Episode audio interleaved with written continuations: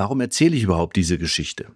Was haben deren vermeintliche Fehler mit mir zu tun, denkt sich eventuell der eine oder andere. Oder vielleicht denkt man auch, wenn man als jüngere Pilot das Alter der Piloten liest, dass die vielleicht lieber gar nicht mehr fliegen sollten. Ready for Departure. Der Podcast für alle, die das Thema Fliegen fasziniert. Authentische Informationen und interessante Menschen und Geschichten aus der Welt des Pilotentrainings. Bereit, sich die Welt aus einer anderen Perspektive anzuhören? Einen schönen guten Tag zu einer weiteren Podcast-Folge der School for Pilots. Ich freue mich, dass ihr wieder reinhört. Ich möchte euch heute eine Geschichte erzählen. Also so eine richtige, schöne Pilotengeschichte. Der Titel Tod im Cockpit. Eine fast wahre Geschichte von Ulf Mickbach. Wir trauern um drei ambitionierte Piloten, die in den letzten Wochen auf tragische Weise ihr Leben zuerst aufs Spiel gesetzt und dann verloren haben. Rainer S., 55 Jahre, WFA-Pilot. Thomas A., 58 Jahre, WFA-Pilot in IFA-Ausbildung. Hans-Jürgen L., 63 Jahre alt, Pilot mit gültigem Instrument-Rating. So oder so ähnlich könnte ein Nachruf lauten, wenn dies so passiert wäre. Moment mal, eigentlich ist es ja genauso passiert. Aber ich nehme euch mal mit, kurz der Reihe nach. Warum erzähle ich überhaupt diese Geschichte? Was haben deren vermeintliche Fehler mit mir zu tun, denkt sich eventuell der eine oder andere. Oder vielleicht denkt man auch, wenn man als jüngere Pilot das Alter der Piloten liest, dass die vielleicht lieber gar nicht mehr fliegen sollten. Mal ehrlich, diese oder ähnliche Gedanken hat sich bestimmt jeder, der fliegt und von Flugunfällen anderer hört, schon einmal gemacht. Oder? Schauen wir uns mal an, welche Art Pilot die drei eigentlich waren. Hans-Jürgen hat zwar eine IA-Berechtigung und besitzt sogar selbst mehrere Flugzeuge, unter anderem auch eine mit kompletter Instrumentflugausstattung, G1000 Cockpit und allem, was dazugehört. Er fliegt aber gerne die verschiedenen Muster, meistens in Sichtflugbedingungen und ab und zu auch in Sichtflugbedingungen, allerdings mit Instrumentenflugplan. Also er ist nicht voll in den Wolken. Er sieht alles etwas lockerer und hält nicht viel von Formalien und Vorschriften rund um die Fliegerei. Seine Gesamtflugerfahrung beläuft sich auf 650 Stunden. So weit, so gut, ein normaler Pilot. Thomas hat nach Jahren der Fliegerei und bereits einigen Versuchen, das Instrument-Rating zu erlangen, sich dies Jahr entschieden, die Instrumentenflugausbildung endlich fertig zu machen. Vor allem auch, um seine neu erworbene Cirrus SR20 Turbo voll nutzen zu können. Er hat sehr viel Respekt vor Flügen in richtigem IA-Wetter oder bis zum erlaubten Minimum. Auch sonst ist er sehr besonnen und bisher ein echter Sichtflugpilot, also ein echter VFA-Pilot. Er hatte ca. 450 Flugstunden im Buch. Rainer besitzt ebenfalls eine Cirrus mit neuester Avionik von Synthetic Vision über integriertem Autopilot bis hin zu Satellitenwetter. Mit dieser Ausstattung braucht man schon fast kein Instrumentrating mehr. Das Flugzeug macht ja alles von allein. Glaubte er zumindest bis zu diesem Tag im November, seine Gesamtflugerfahrung war bis dahin knapp 600 Stunden. Schauen wir uns mal an, wie und durch welche Fehler diese drei Männer ums Leben kamen. Hans-Jürgen wurde seine sehr geringe IFA-Flugerfahrung bei einem IFA-Checkflug in Low IMC zum Verhängnis, also bei Minimum-Wetterbedingungen. Eigentlich belief sich seine echte Instrumentenflugerfahrung in den letzten Jahren auf nie mehr als drei bis fünf Stunden Instrumentenflugzeit. Die Bedingungen, die er dabei hatte, waren aber meist eher Special VFA als echte Instrumentenflugbedingungen. Das heißt, man konnte immer noch rausschauen und die Lage des Flugzeugs nach Sicht beurteilen. Beim letzten Checkflug seines Lebens waren sich der sehr erfahrene Checker und er einig, dies endlich mal zu ändern.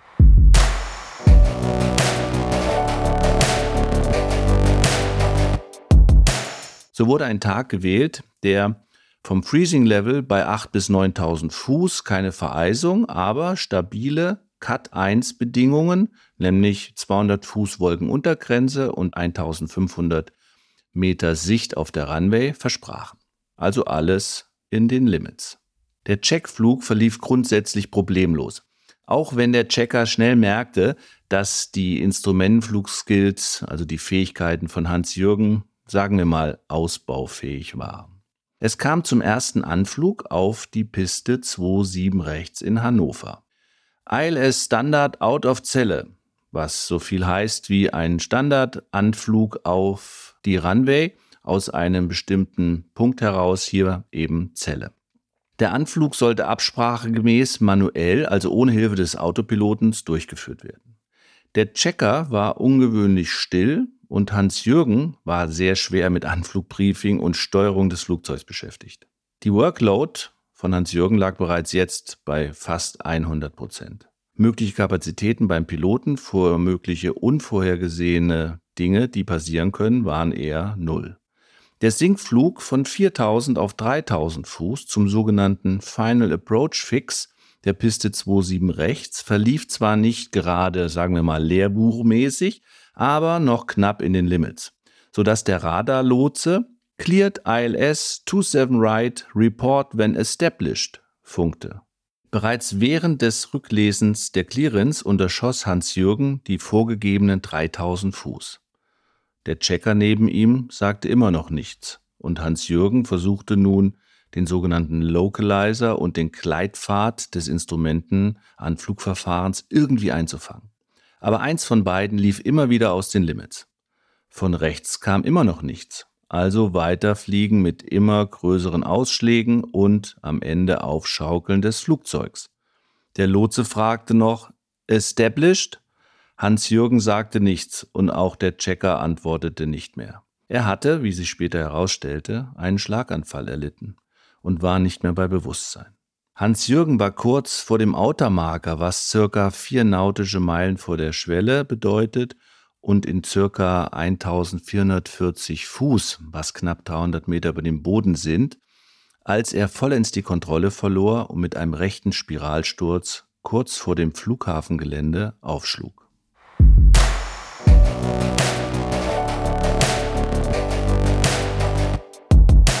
Thomas und Rainer wollten in der Maschine von Rainer, einer Cirrus SR20 G6, eine Tour von Bremen nach Hannover unternehmen und mal einen sogenannten Practice ILS in Hannover fliegen. Motiviert durch die bereits begonnene IFA-Ausbildung von Thomas und mit dieser wirklich tollen Avionik-Ausstattung erschien dies als ein durchaus realistischer Plan. Beim Practice ILS übrigens fliegt man von Radar unterstützt einen echten Instrumentenlandeanflug, der aber nie in wirklichen Instrumentenflugbedingungen stattfinden darf.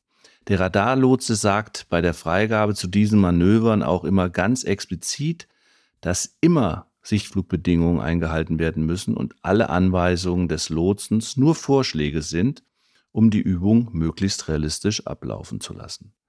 Somit bleibt letztendlich die gesamte Verantwortung zur Luftraumbeobachtung und Staffelung beim Piloten, beim VFA fliegenden Piloten.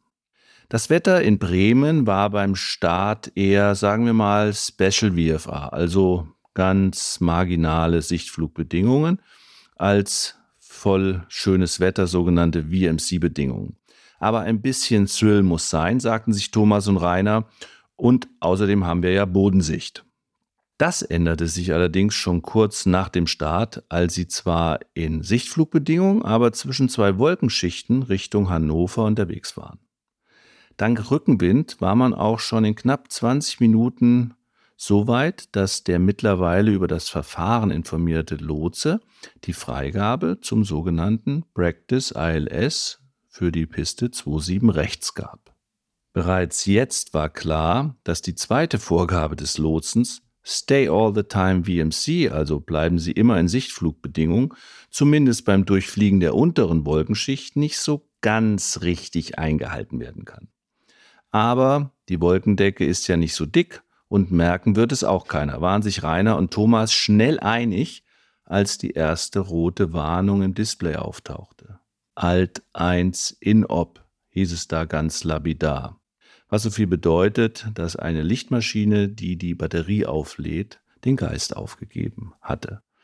Kurz darauf verabschiedete sich auch der Pfad und der Höhenmesser mit einem fetten roten X auf dem doch so neuen und teuren Bildschirm.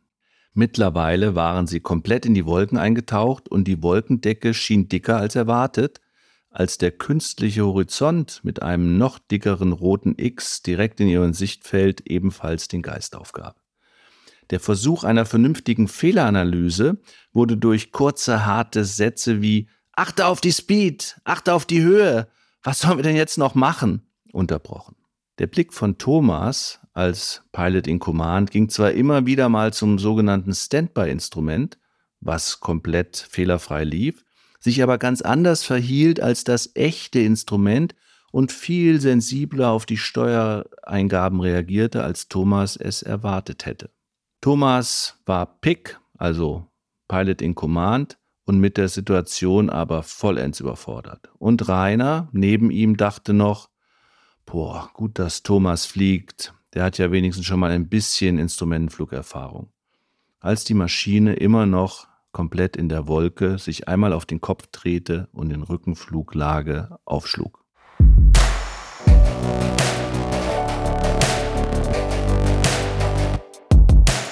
Beide Ausgangssituationen scheinen also mit etwas Abstand betrachtet erst einmal kein grundsätzliches Potenzial zum Ableben der Piloten zu enthalten.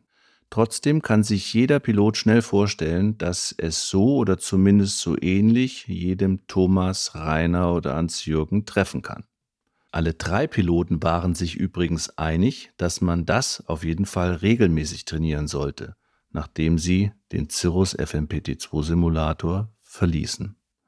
Einen Plan davon zu haben, wie man diesen Situationen entkommen kann, kann Leben retten. Ganz nach dem Motto Know Your Aircraft, Know Your Systems. Das After Landing Bier schmeckt an diesem Abend besonders gut. Tja, und die Moral von der Geschichte liegt, glaube ich, auf der Hand. Wenn man fliegt, und das habt ihr schon öfter in meinem Podcast gehört, sollte man immer wieder bereit sein zu trainieren und sich immer wieder neuen Herausforderungen zu stellen. In der allgemeinen Luftfahrt ist dies nicht so sehr verbreitet. Wenn man einmal seinen Schein hat, ist das ähnlich wie mit dem Führerschein beim Auto. Man hat ihn mal gemacht, man nutzt ihn und man denkt nicht so darüber nach, wie gut man eigentlich noch Auto fährt oder aber als Pilot, wie gut man eigentlich fliegt. Der Gesetzgeber hat zwar zweijährige Übungsflüge für Privatpiloten ohne weitere Berechtigung vor einigen Jahren schon eingeführt, aber auch die sind meistens, sag mal, eher ein Flug zwischen zwei Bekannten wo der eine dem anderen vielleicht den Checkflug abnimmt und man sich auch nicht großartig bei diesen Themen wehtut sozusagen. Also sich mal neuen Herausforderungen zu stellen, mal echte Notfälle zu trainieren, so wie die Profis, die müssen das übrigens zweimal im Jahr von Gesetzes wegen. Das wäre etwas, was in der allgemeinen Luftfahrt sicherlich die Sicherheit erhöhen würde. Dazu dienen oder auch äh, sind sehr gut geeignet jede Art von Simulatoren, also auch kleine Home-PCs mit den entsprechenden und mittlerweile sehr guten Programm von Microsoft Office bis andere Anbieter, die ich jetzt hier nicht alle kenne oder beziehungsweise aufzählen möchte. Aber es ist natürlich auch möglich, in der Flugschule eures Vertrauens sogenannte Flight Navigation und Procedure Trainer zu nutzen, die zwei Vorteile haben. Erstens sind sie noch näher an den echten Systemen dran und zweitens kann man sich diese Flugstunden nachher sogar in sein Flugbuch eintragen lassen, sofern der Simulator zugelassen ist. Also nutzt die Winterzeit, geht Simulator fliegen, wenn ihr nicht richtig fliegen könnt und nehmt euch Dinge vor, wenn ihr im Simulator sitzt, die einfach dazu führen, dass ihr Sachen trainiert, die ihr so im echten Flugzeug nie erleben wollt. Das macht erstens viel Spaß, macht euch zu einem besseren Piloten und kostet in vielen Fällen auch sehr viel weniger als die echte Flugstunde. Also eine Menge Vorteile für ein bisschen mehr Sicherheit in der Fliegerei. Ich wünsche euch always happy landing und wir hören uns in Kürze wieder beim nächsten Podcast. Euer Ulf. Lust auf mehr bekommen? Selbst mal das Steuer in die Hand nehmen und abheben? Dann klickt auf schoolforpilots.de werde Teil der weltweiten Aviation Community und hört in Kürze auf eurem Cockpit-Kopfhörer. You are cleared for takeoff.